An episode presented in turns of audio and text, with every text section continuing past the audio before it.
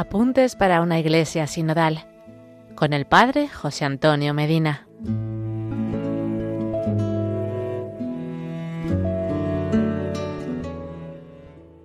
Hola hermanos, seguimos compartiendo los apuntes para una iglesia sinodal para formarnos y poder seguir la llamada que el Santo Padre Francisco hace a toda la iglesia.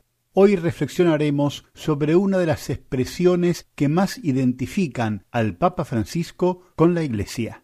Cómo quisiera una iglesia pobre para los pobres.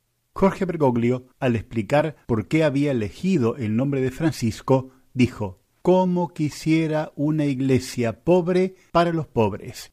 Es todo un programa para la iglesia de hoy, que el Papa expresó reiteradamente, sobre todo en la Evangelii Gaudium, en varios de sus números. Muchos se preguntan cómo puede una iglesia ser pobre y ser al mismo tiempo para los pobres es decir, poder ayudarlos en forma eficaz a través de obras como hospitales, universidades, escuelas, obras asistenciales y de promoción.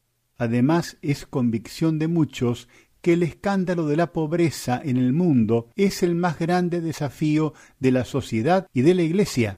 ¿Cómo entonces se nos pide luchar contra la pobreza y al mismo tiempo ser pobres?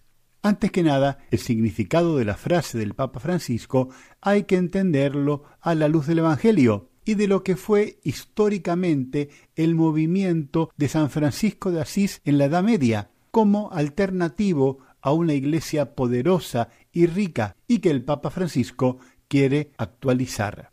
La iglesia como Jesús es servidora y como servidora ha de ser pobre. Quien no experimenta ninguna pobreza difícilmente puede entender a los más pobres, ni los ve, porque la verdadera pobreza se esconde.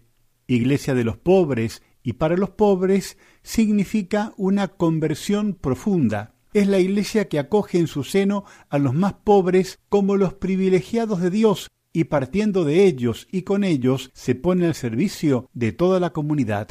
Siempre la iglesia ha trabajado para los pobres pero hoy la forma mejor de trabajar para ellos es trabajar con ellos, a su lado, más que promover grandes obras asistenciales que son supletorias, porque es el Estado el que ha de encargarse hoy de ellas, la Iglesia ha de promover a la gente.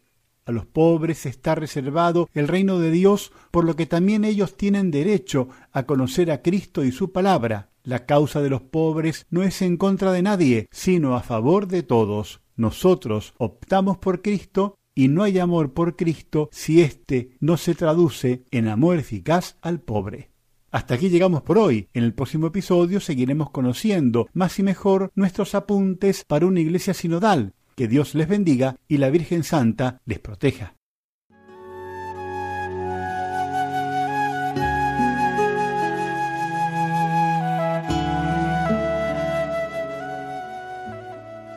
Apuntes para una iglesia sinodal con el Padre José Antonio Medina.